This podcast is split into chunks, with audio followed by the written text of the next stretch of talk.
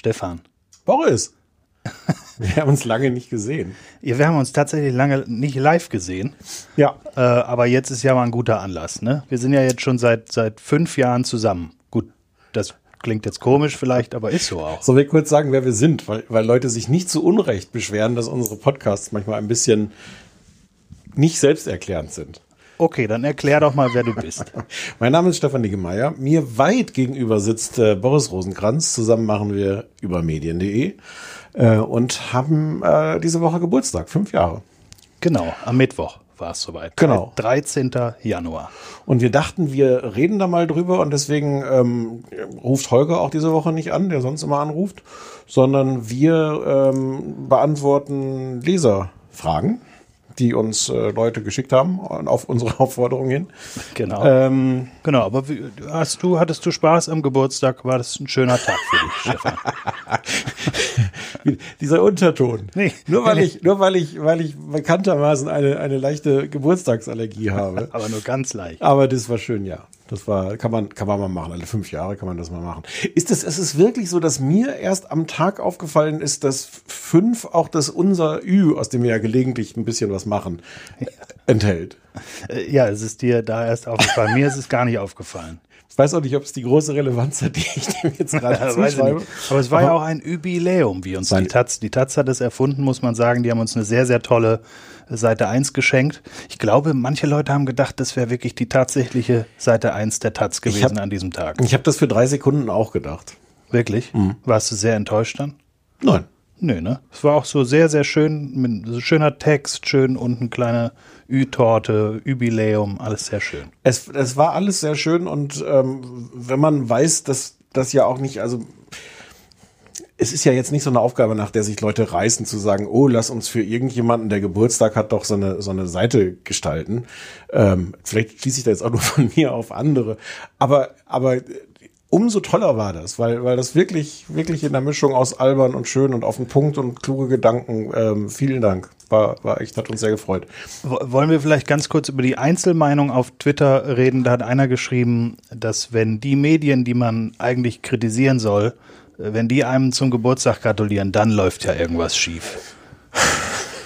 Ich, ich finde das gar nicht. Findest, wie findest du das? Also ich sehe eine gewisse äh, Hei- Heikelheit darin. ähm, und ich weiß auch nicht, ob all diese Glückwünsche ähm, von Herzen kamen. Ja, das, das, das Ich möchte das nicht konkreter ausführen. nein, nein. Ähm, aber das ist ja natürlich dieses ambivalente Verhältnis, was, was wir haben. Und ähm, also ja, wir kritisieren die. Wir kritisieren die auch, glaube ich, oft aus gutem Grund. Ich glaube, wir nerven die auch oft. Und die fühlen sich vielleicht manchmal zu Recht kritisiert, aber vermutlich häufiger auch nicht. Und das ist halt, also das ist kein Liebesverhältnis, das wird auch kein Liebesverhältnis, aber da kann man ja dann trotzdem mal ein paar nette Grüße schicken zum Geburtstag. Ja, finde ich auch. Also man muss sich ja nicht die ganze Zeit, also man kann ja auch mal für so einen Tag mal das Kriegsbeil Ja. mal begraben. Und außerdem, es hat ja auch, es gab auch Leute, die nicht gratuliert haben. Bild hat, hat gar keinen, Die, hat, komisch. ne? die hatten wir aber auch nicht, die hatten wir nicht vorher dezent darauf hingewiesen, oder? Dass das ein guter Anlass wäre. Nee, aber wir haben das ja schon, naja, Also die, aber jetzt nicht, dass das falsch klingt. Wir, wir haben die bewusst nicht, wir haben nicht, ah, wir haben bewusst Bild vorher nicht gesagt, hier wollt ihr uns nicht gratulieren. Und ähm, das wäre auch, das hätte sich falsch angefühlt. Es gibt da schon unterschiedliche Medien. Ich hätte mir ungern von, von Bild gratulieren lassen. vielleicht kommt da ja noch was. Vielleicht sind wir Verlierer des Tages oder so. Morgen. Verspätet. Naja. Ne? Egal. Äh, äh, widmen wir uns den Fragen, die wir ähm, gestellt bekommen haben, auf unterschiedlichsten Wegen. Ich fange mal mit der ersten Frage an. Ne? Das Ja. ganz wie, wie in der Uni. Ich fange mal an. Jetzt früher beim, beim äh, Referat war das immer so. Wenn man, wenn man sich, wenn man zu, mit mehreren Leuten Referat gemacht hat, oder wie? Ach so, nee, nee, Leu- das führt jetzt aber auch irgendwie, glaube ich, zu weit weg. Ähm, auf jeden Fall. Benjamin Klammer hat uns geschrieben. Ähm, gab es ein Schlüsselerlebnis, welches den endgültigen Ausschlag zur Gründung von Übermedien gab? Ein Moment, der dazu führte, zu sagen, okay, wir machen das jetzt. Ähm, ja, aber ein bisschen anders, als die Frage, glaube ich, andeutet. Aber oh, du war guckst das- überrascht. Aber es gab, aber ja, es gab ein Schlüsselereignis. Erlebnis. Also unser beider oder Unser nur bei beider. Nein, nein, unser beider. Sag mal, welches hast du da? Äh, wir haben bei einer Jahrestagung vom Netzwerk Recherche Ja. äh, vor der Kantine vom NDR gesessen. Vor fünfeinhalb oder sechseinhalb Jahren, bin ich mir jetzt gar nicht sicher. Müssen wir nachgucken. Ich glaube sechseinhalb, ja. Ähm, und ich glaube, was uns da beide beschäftigt hatte, war, waren diese unglaublichen Ranking-Shows. Ja, Deutschlands Beste im ZDF. Ja, und aber auch verschiedene Varianten in den dritten Programmen und sowas. Ja. Und wir hatten verschiedene Zipfel dieser Geschichte so am, da waren wir so dran am, am Zupfen. Ähm, und darüber haben wir irgendwie viel geredet. Wir kamen aber dann, und ich glaube, das war von dir auch noch ein stärkeres Bedürfnis als von mir, zu sagen, man müsste doch mal was machen. Man müsste das doch mal, man müsste doch mal so eine Plattform haben, wo man sowas äh, richtig und ohne falsche Rücksicht auf Senderverantwortliche, Verlagsleute, was auch immer, das einfach mal aufschreiben können und vernünftig, äh, also im größeren Stil eine Plattform haben für solche Dinge, oder? Ja, richtig. Ich, es gab ja damals noch äh, deinen Blog, äh, ähm, den du selbst bestückt hast über viele Jahre, in dem äh, ich dann irgendwann auch äh, mitgeschrieben habe, äh, weil du mich gefragt hast, ob ich Lust dazu habe.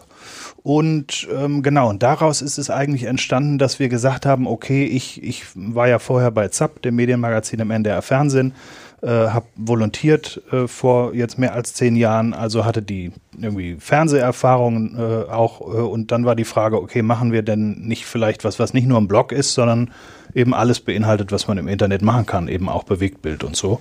Und äh, ähm, daraus ist es dann hervorgegangen. Genau. Was bei mir noch dazu kam, ist, dass ich vorher bei den Krautreportern war, ähm, was eine schöne Idee war, ein schönes Projekt, ähm, aber nicht so richtig für das funktioniert, was, also wir, wir hatten, das war damals auch, sah Krautreporter auch noch sehr anders aus als heute.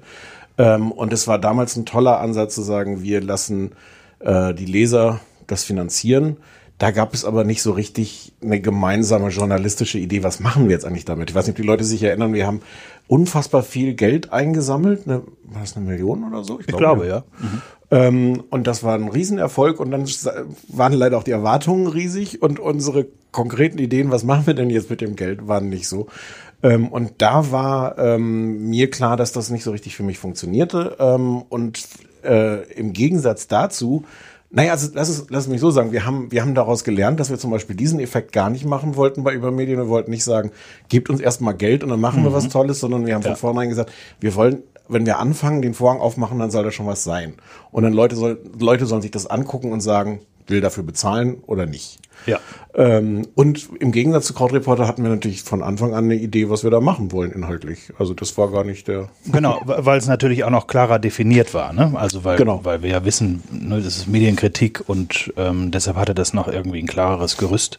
Ähm, und die Entscheidung, glaube ich, sind wir uns nach wie vor einig, dass wir das so, äh, also auch finanziell so geregelt haben, wie wir es äh, machen, eben, dass wir von äh, Leserinnen und Lesern finanziert werden, ausschließlich, also keine, keine Werbung haben, kein Geld von Google oder Facebook oder sonst was kriegen, sondern nur von den Leuten, die uns wirklich unterstützen wollen. Das war eine gute Idee. Und ich habe hab jetzt die, äh, die Tage nochmal, also, also ich- es sind tatsächlich schon fünf Jahre. Ich finde es äh, zwischendurch Echt? immer noch mal, Fünf? Ja, wirklich. Ich finde es zwischendurch immer noch mal wieder äh, ein bisschen crazy. Ich habe noch mal an die Szene gedacht, wo wir in, äh, in Berlin-Kreuzberg am, äh, am Kanal gestanden haben, nachdem wir gerade bei jemandem waren, der sich äh, mit Unternehmensgründungen und Beteiligungen und so weiter sehr gut auskennt, der uns erzählt hatte, wir sollten da groß reingehen mit Investoren und eine, eine Million und so und anders würde das nicht funktionieren. Und ich weiß noch, wie wir beide da ins Wasser geguckt haben und gesagt haben, wollen wir das wirklich? Jemand, der uns dann nach einem Jahr sagt, aber hier die Rendite, Leute? Das war, das war ein interessanter Moment, weil eigentlich wussten wir, dass wir das nicht wollen und dass wir nicht so sind und dass das nicht unser Plan ist. Aber für einen Moment war zumindest bei mir, ich glaube bei dir auch, so, so, so ein bisschen doch so dieses äh, Euro-Funkeln in den Augen, so, uh, aber was man alles machen könnte, wenn man, wenn man jemanden hätte, der einem da mal so einen Topf hinschiebt. Aber wir, äh, eigentlich wussten wir auch da schon, dass das nicht unser Weg ist, weil man dann natürlich auch sofort in genau diese Fallen reinkommt, äh, in die wir ja nicht reinkommen wollen, dass man dann sehen muss, okay, wie verdienen wir das Geld jetzt möglichst schnell zurück? Die Leute geben einem das ja seltener, stellen einem das ja ungern so hin und sagen dann, nehmt mal, Macht mal, ja. hm, sondern irgendwie wollen die das ja wieder haben. Und dann wären wir genau in dieser Falle gewesen zu sagen, okay, und dann müssen wir so richtig kloppen und müssen sehen, wie wir das wieder reinkriegen, wie wir Klicks machen. Ähm, und das war ja genau das die Logik, aus der wir rauskommen wollten. Also ja, wir wollen gerne, dass unsere Geschichten viel gelesen und geklickt und geteilt werden, aber wir wollen nicht davon getrieben sein, sondern wir wollen das machen, was wir für wichtig halten oder für interessant oder was vielleicht auch so, ein, so eine persönliche Passion ist. Ähm, und natürlich der entscheidende Teil, äh, da soll uns niemand reinreden und sagen, hier die Geschichte könnt ihr jetzt aber nicht machen, weil. Und ich manchmal denke ich, weil du das gerade noch mal aufgezählt hast, wer, wovon wir alle kein Geld kriegen, manchmal denke ich, wir müssten das noch viel offensiv, wie, wie selten wir das sagen. Also wir haben wirklich kein Google-Geld, kein Facebook-Geld, keine Stiftung, kein Staatsgeld, sondern es ist wirklich einfach was Leserinnen und Leser, äh, also Abonnenten uns geben. Schließen wir das denn komplett aus, dass wir also nicht, nicht alles von dem, was ich da gerade aufgezählt ja. habe, würde ich komplett. das wollte ich nur kurz wissen. Aber solange wir das alles nicht haben, könnte man da ja noch offensiver mitgehen. Also äh, Stiftungen zum Beispiel würde ich, würde ich wirklich nicht ausschließen, haben wir auch, ja. auch nie bewusst ausgeschlossen. Ich finde tatsächlich ähm, ganz schön sagen zu können, dass wir jetzt auch nicht in so ein, so ein Google-Dilemma kommen. Mhm. Äh, ich, ich weiß gar nicht, ob das so schlimm ist, dass so viele Verlage Geld von Google nehmen für irgendwelche Projekte. Ich finde, das ist eine, eine Diskussion, die man äh, auch offen führen kann, wo man unterschiedlicher Meinung sein kann. Aber irgendwie ist es auch angenehm, dass wir die Diskussion gar nicht führen müssen. Ja, und es ist bei den Verlagen natürlich, bei großen Verlagen auch noch mal ein bisschen was anderes, weil die sich ja auch permanent über Google beschweren. Ja. Ähm, na, na, zum Glück, also die Kombination ist ja zumindest eigentlich eine gute zu sagen, obwohl sie das Geld nehmen, ja. beschweren sie sich über Google. Also besser, als wenn sie sagen, wir halten da jetzt die Klappe. Ach so, ja, ja, ja, ja. Aber ähm, Nö, schöner ist eigentlich so.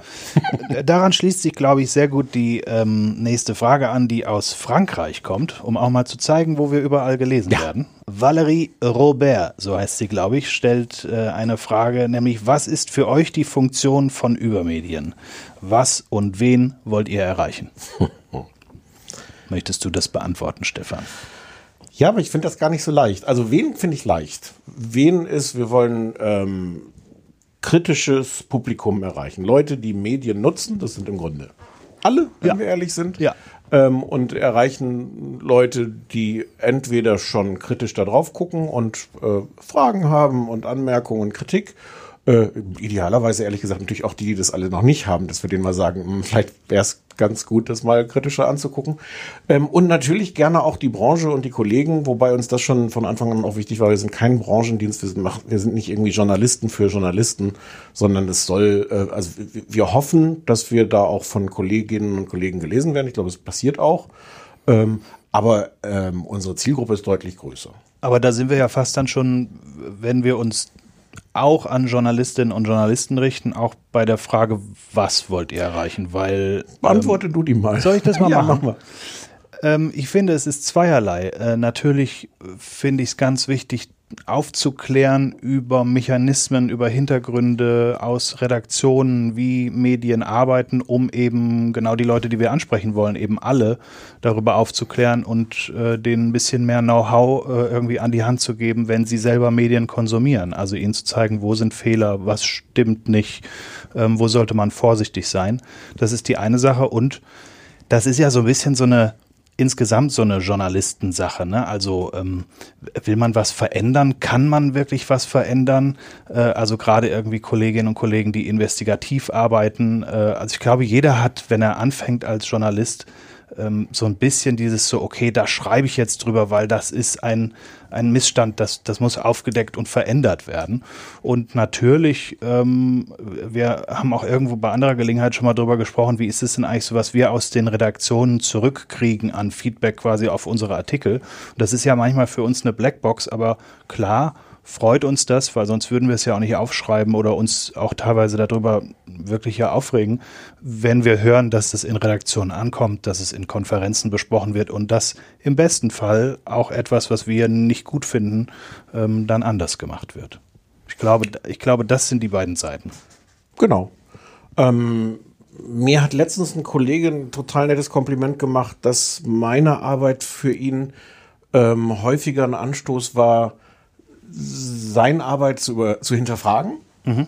Ähm, das finde ich super. Ich glaube, auch viel mehr kann man ja nicht erwarten, weil, also natürlich wäre das toll. Ich glaube, ich glaube, wir haben auch Dinge angestoßen. Man kann auch Beispiele nennen, äh, wo unsere Arbeit eine konkrete Wirkung hatte.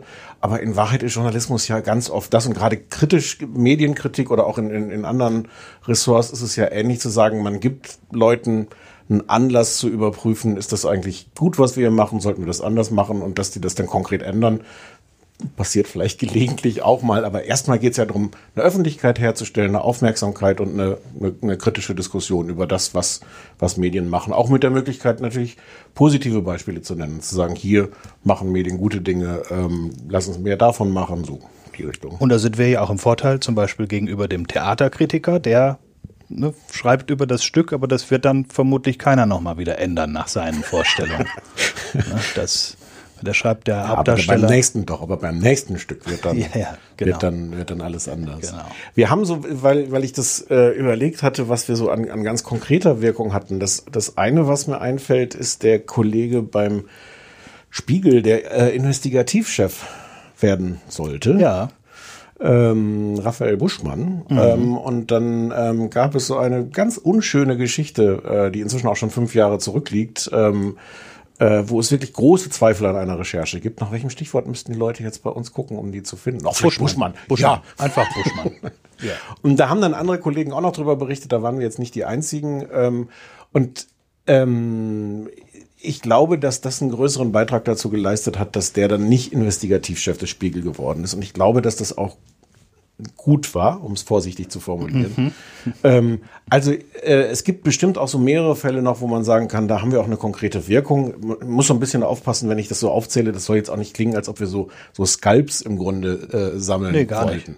Nicht. Nee. Ähm, wie gesagt, ich glaube, das ist auch die die Ausnahme. Das ist auch gut, dass Journalisten selten diese Wirkung haben. Ähm, äh, bei, bei Wulf hat man es, Christian Wulf hat man es ganz gut gesehen, wo, glaube ich, wirklich sehr viele Journalisten dachten, so, der, der Skalp ist jetzt aber, der muss wirklich weg. Ähm, und das hat zwar geklappt, aber am Ende haben nicht unbedingt die Journalisten da gut ausgesehen. Da hat das, hat das Publikum sich auch irgendwie ähm, zu größeren Teilen mit Grausen abgewandt. Und ich glaube, dass das tatsächlich auch nicht ein Anspruch ist, den man haben kann als Journalist zu sagen, ich will jetzt aber die Wirkung, sondern wir, wir recherchieren, wir legen Sachen offen und dann guck mal, was passiert. Nee, also wir hatten irgendwann auch vor ein paar Jahren mal eine Geschichte, da hat äh, eine freie Mitarbeiterin des RBB im Morgenmagazin äh, Menschen von einer Werbeagentur äh, interviewt. Also sie als Journalistin hat sie die interviewt in mehreren Schalten und dann stellte sich heraus, sie ist selber an dieser Agentur beteiligt. Und Resultat war dann, dass sie äh, vom RBB dann erstmal für ein paar Monate äh, quasi vom Sender genommen wurde. Und das ist eine Konsequenz, die ich jetzt nicht die hätte ich nicht gefordert oder auch hm. nicht erwartet oder so. Es ging einfach darum zu sagen, dass das nicht geht, dass da nicht eine Journalistin äh, irgendwie mit den Leuten ihrer Agentur ja. äh, sich unterhält. Und ähm, da hätte es vielleicht dann auch schon gereicht, einfach der zu sagen, das geht, also die ist jetzt wieder, ne, hm. ist wieder da und so ist alles gut, aber das nur nochmal, also auch zu, zu was für eine Auswirkung. Es geht ja nicht darum, dass da permanent Köpfe rollen wir haben ja auch viele Themenbereiche, wo man, wo, wo erstaunlich wenig Wirkung und Resonanz ist. Also all das, was insbesondere Mats Schönauer beim, beim Top voll Gold so über die Praktiken der Regenbogenpresse sammelt mhm. und Edmund Brettschneider? Edmund Brettschneider, ja. Auch kann man auch eingeben, Brettschneider bei uns. Also das ist eine Geschichte über jemanden, der wirklich seit langer Zeit mit erstaunlichen Methoden arbeitet. Ja. ähm, und das sind wirklich Geschichten, äh, wo ich es ein erstaunliches Missverhältnis finde von dem, was wir da, also Mats vor allem ausgraben und detailliert wirklich vorlegen und dokumentieren und dem kompletten Desinteresse nicht nur des Bauer Verlages, um den es da äh, geht im Kern, sondern ähm, auch sonst aus der Branche an diesen Geschichten. Hm. Also das ist das ja. ist sowas. Ähm, das ärgert mich dann ehrlich gesagt auch, wie egal das der Branche ist, wie sehr äh, in, in Sonntagsreden immer beschworen wird, äh, Pressefreiheit und wie wichtig die Presse ist und dass man es aber völlig akzeptiert, dass es so größere und durchaus erfolgreiche Teile äh, dieser Branche gibt, auch mit teilweise den gleichen Verlagen, ähm, die sagen so, und hier haben wir noch den Zweig, wo uns Wahrheit überhaupt nicht interessiert, sondern da denken ja. wir uns Dinge aus.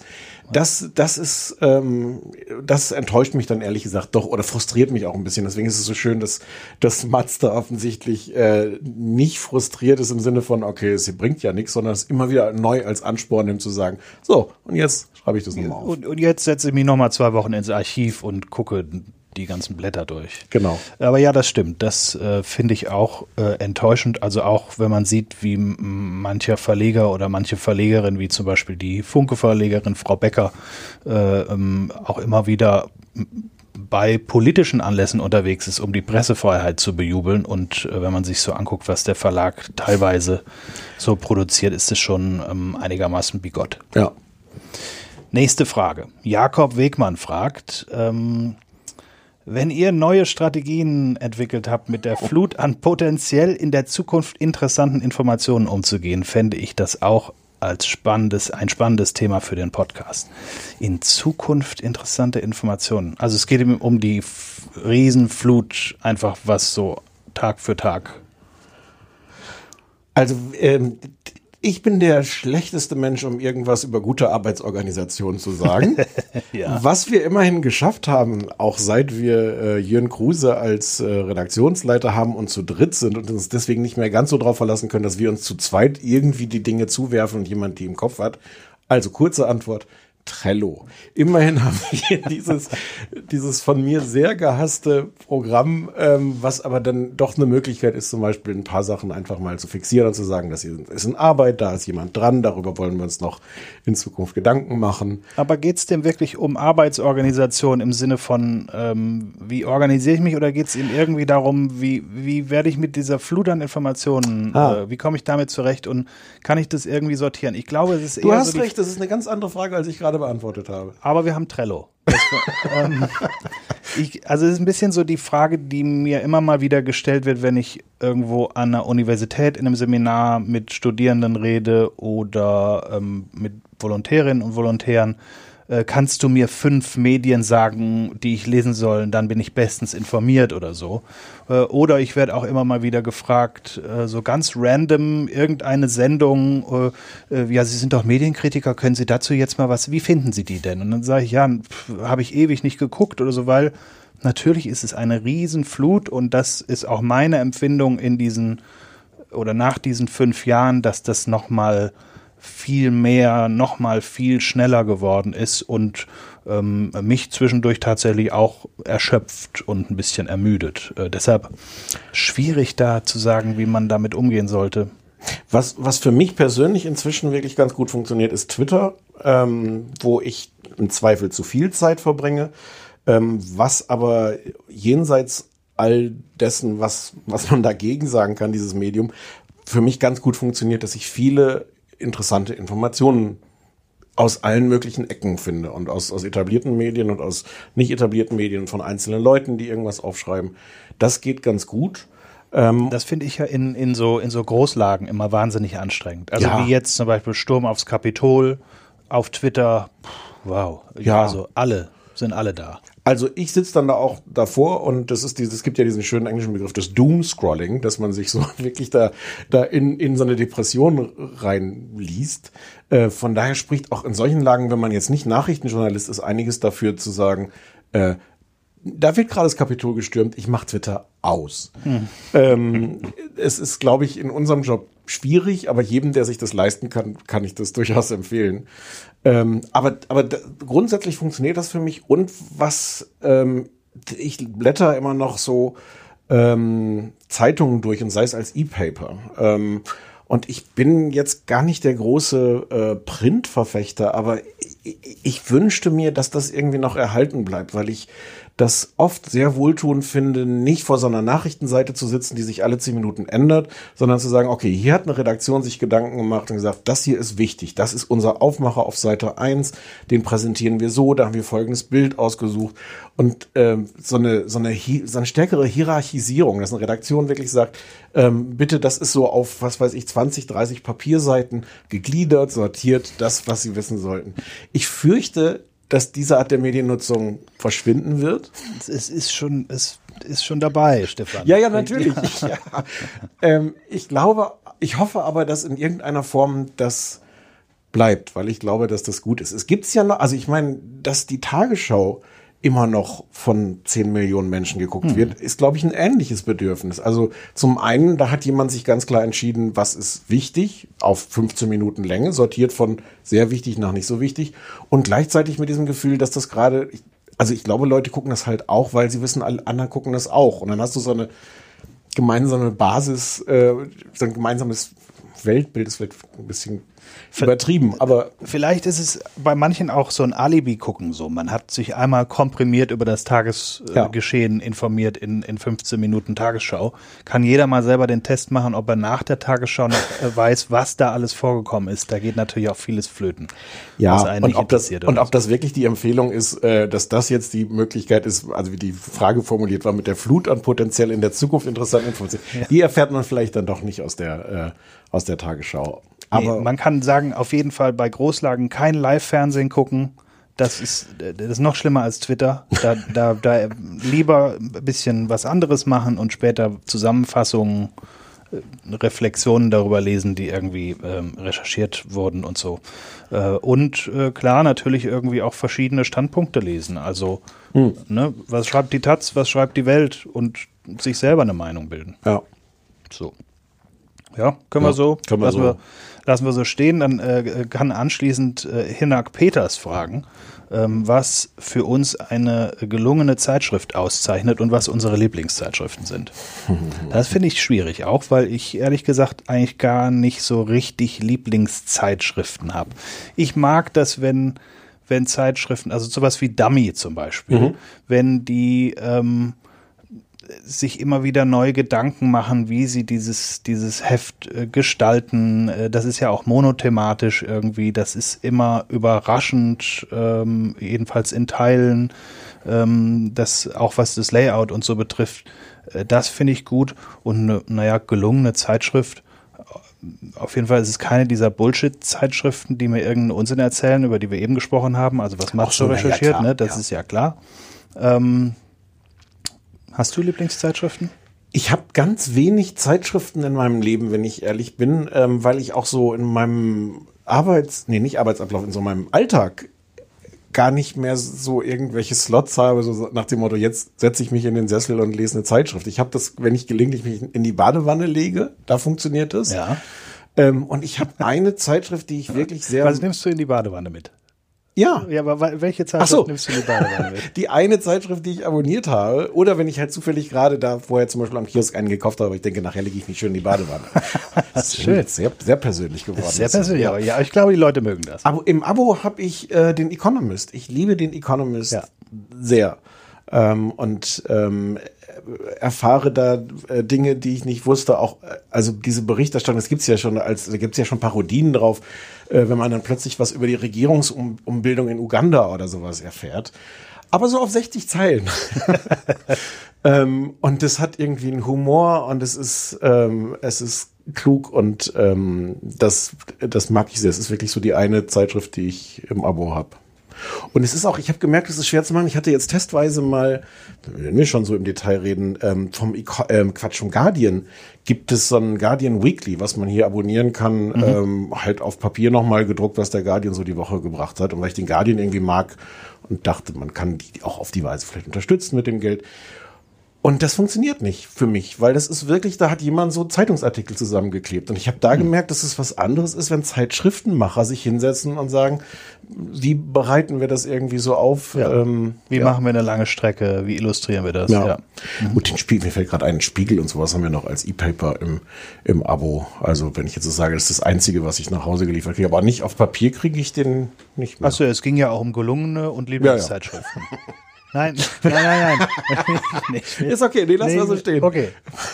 ähm, dann als nächstes eine Frage für dich, Oh. weil es sich auf, äh, auf einen Podcast, den du mit Sascha Lobo gemacht Oh. hast, bezieht. Äh, Sven Laser oder Laser, man weiß es nicht. Wir nennen ihn Sven Laser. Sven Laser hat äh, ähm, gefragt, ähm, und zwar ging es in dem Podcast damals darum, wie man mit der AfD umgehen sollte. Und jetzt würde er gerne von Stefan wissen, wie er die heutige AfD sieht und was das für die Medien bedeutet.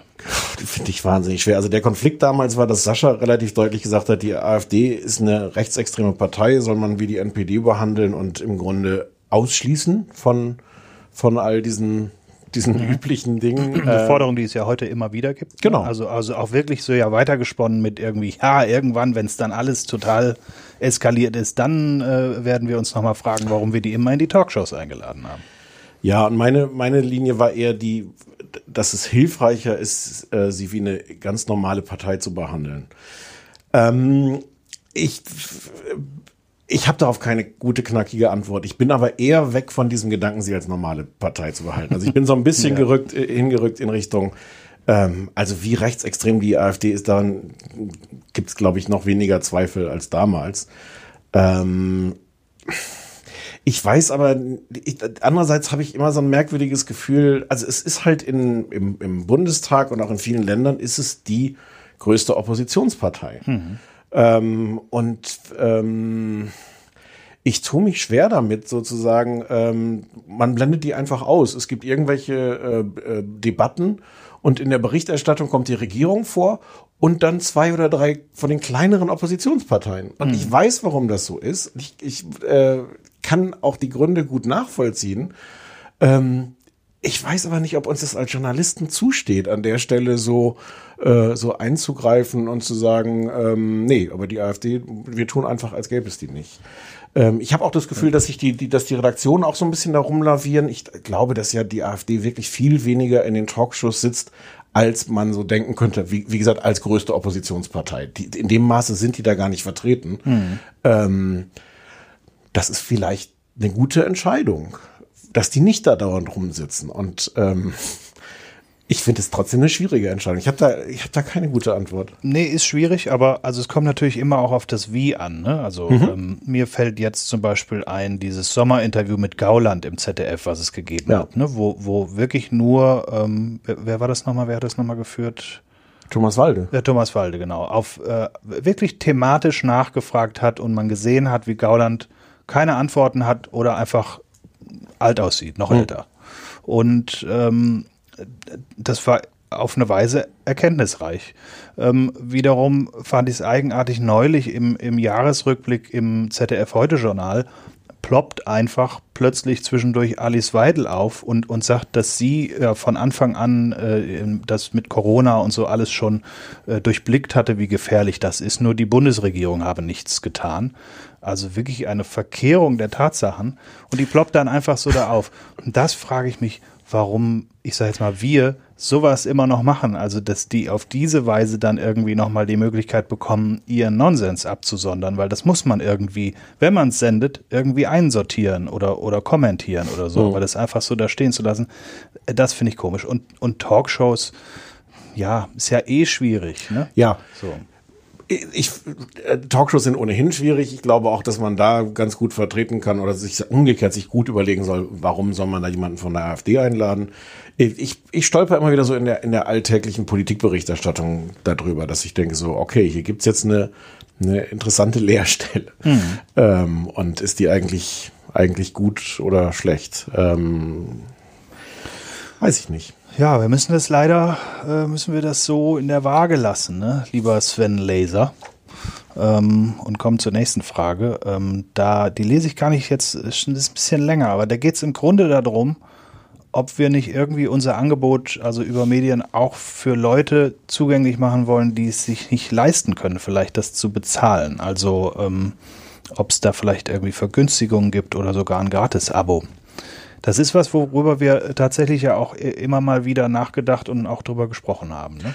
Genau, wir haben das noch nicht so öffentlich gemacht, aber ähm, was wir sagen ist, wenn uns jemand schreibt, das ist auch schon vor, vorgekommen, ja. wenn uns jemand schreibt und sagt, Leute, ähm, ich würde euch gerne unterstützen, hab's vielleicht auch in der Vergangenheit schon gemacht, ich kann mir das nicht mehr leisten, hm. ähm, dann finden wir eigentlich immer einen Weg ähm, zu sagen, ähm, dass er trotzdem weiter ein Abo bekommt, äh, ja. für weniger Geld, für kein Geld oder so. Äh, wir können auch nochmal überlegen, ob wir das nochmal äh, öffentlicher machen, dass das nicht im Grunde nur so äh, auf Nachfrage passiert. Ähm, vielleicht sogar auch, wenn es dann in einem größeren Stil passiert, dass wir wirklich viele Leute äh, dann haben, die sagen, äh, würden gerne Abonnent sein, aber ähm, eigentlich nicht für Geld. Ähm, ob man das zum Beispiel kombiniert nochmal mit einem Aufruf äh, für andere Leute, ein Unterstützer-Abo, also ein teureres Abo zu wählen, um das auszugleichen. Das ist so ein bisschen dieses Taz-Modell, ähm, die ja auch verschiedene Preisstufen für die Taz haben ähm, und die Leute, die mehr zahlen, finanzieren, ermöglichen im Grunde, dass mhm. auch ähm, Studenten oder Arbeitslose oder was auch immer auch für weniger Geld äh, ein Taz-Abo kriegen können.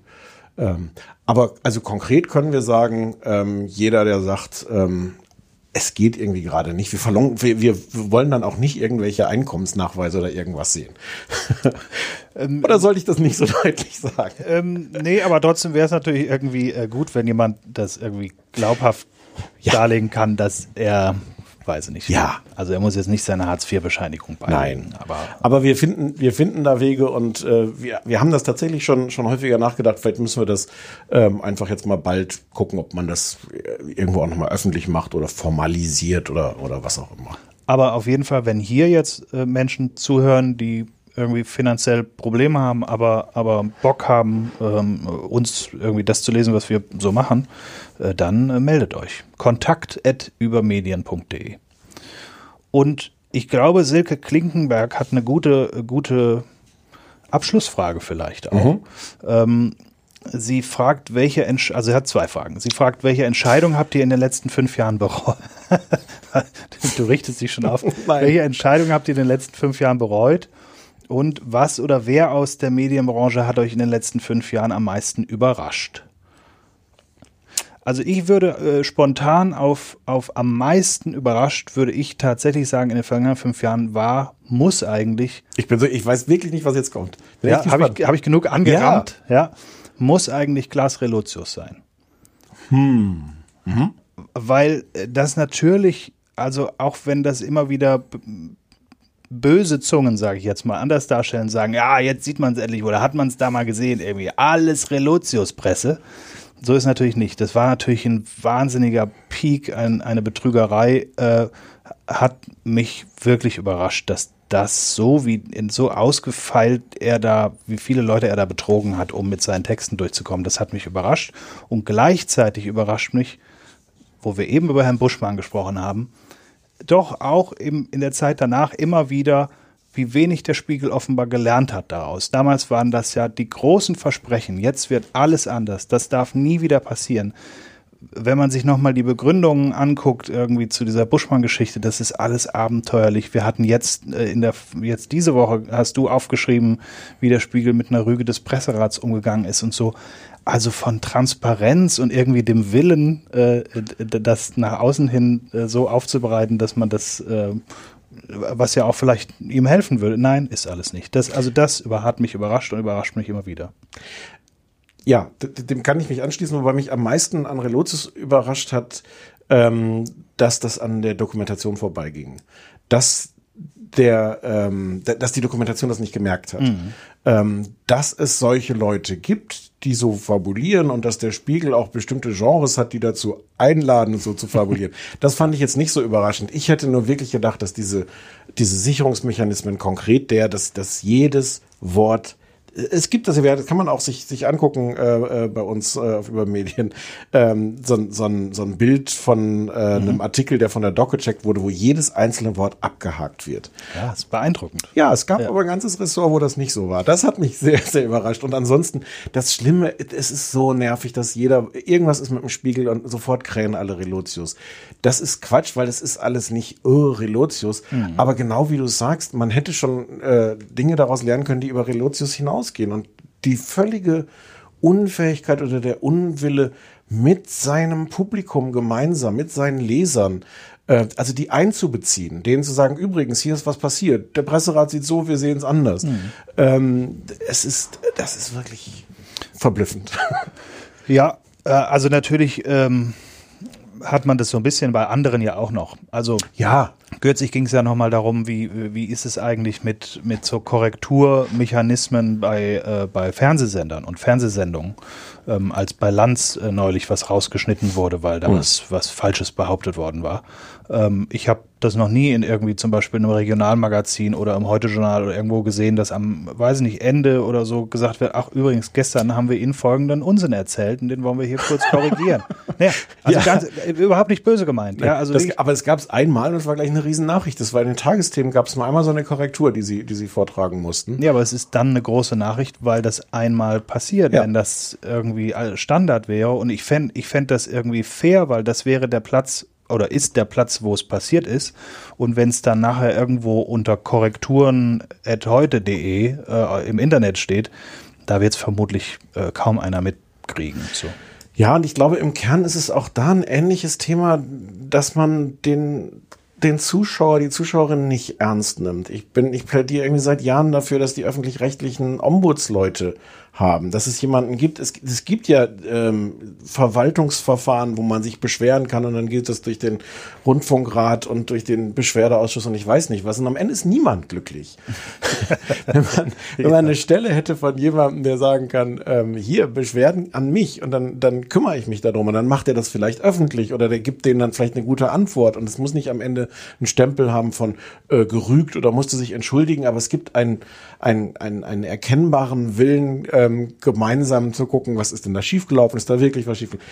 Ich finde, das passiert immer noch erstaunlich wenig. Und ja, der Spiegel und die öffentlich-rechtlichen sind da, sind da leider auch keine Vorbilder, was sie ja sein müssten. Wir müssen an, den Stellen, an der Stelle jetzt nicht über Bild reden, aber, aber man denkt nee. sich, man denkt sich Spiegel, nein. aber man stellt also man würde sich doch denken, dass sowas wie der Spiegel oder ARD und ZDF einfach denken, wir machen auch mehr als das Nötigste. Manchmal machen sie nicht mal das Nötigste, aber wir, aber lass uns doch Vorbilder sein und da vorangehen. Und das ist, fällt, also vor allem den Spiegel immer noch ja, erstaunlich schwer. Jetzt haben wir die Frage übersprungen, welche nee, nee das, okay. ist, das ist jetzt das Letzte. Da gehen wir jetzt äh, als Vorbilder so. voran und sagen, was, was wir für eine Entscheidung bereut haben in den vergangenen fünf Jahren. du zuerst. Das ist so eine gute Frage und ich habe gar keine richtige Antwort darauf. Was mir als erstes einfällt, ist, ähm, dass wir nicht mehr und früher noch äh, daran gearbeitet haben, äh, diverser zu sein im Sinne von ja. Frauen in der Redaktion. Ja. Da sind wir, insofern ist das mit bereut ein bisschen schief, weil wir sind da so sehenden Auges reingegangen. Es ist jetzt nicht so, dass wir nach vier Jahren plötzlich dachten, ach, oh, ups, da ist ja ein gewisses, ein gewisses Manko. Ähm, wir sind halt auch sehr klein und wir haben, was so unsere Mitarbeiterinnen äh, angeht, ähm, haben wir da auch aktiv versucht, ähm, da ein bisschen Ausgleich dafür zu schaffen, dass wir einfach als feste Redaktion drei Männer sind. Mhm. Aber, ähm, aber natürlich bringt das eine andere Perspektive. Natürlich ist das eine Selbstverständlichkeit und ich glaube, das, äh, da hätten wir früher besser mehr machen können. Ich bin sehr, sehr, sehr froh. Wie lange ist es her, dass Anne bei uns äh, Praktikum gemacht hat?